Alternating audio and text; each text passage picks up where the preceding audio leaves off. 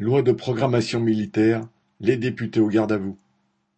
Sans surprise et sans accroc, la loi de programmation militaire pour la période 2024-2030 a été adoptée à une très large majorité à l'Assemblée nationale, avec les voix des députés macronistes, des républicains, de ceux du Rassemblement national et d'une bonne partie de ceux du Parti socialiste.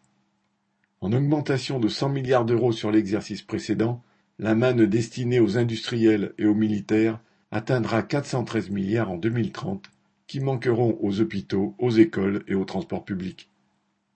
Le budget d'armement aura doublé depuis 2017. Quand il s'agit de dépenses militaires, la dette publique n'existe plus et les guéguerres politiciennes s'éteignent. Ainsi, 408 députés, macronistes et opposants au gouvernement, se sont rangés derrière Macron, le doigt sur la couture du pantalon.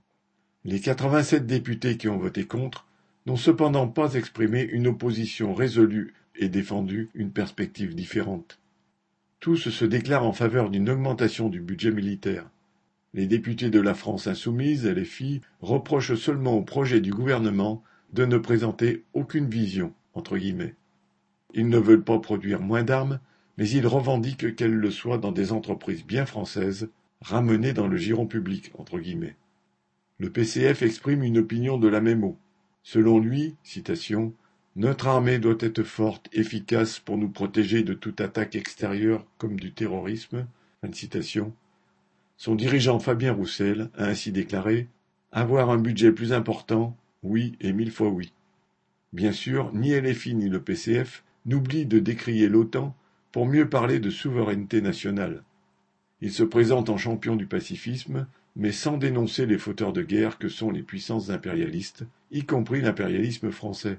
Au contraire, les explications de vote de leurs députés sont destinées à démontrer que, s'ils arrivaient au gouvernement, ils sauraient se montrer des défenseurs dévoués et responsables des intérêts de la bourgeoisie, comme l'ont été leurs ancêtres de gauche lors des guerres mondiales et des guerres coloniales.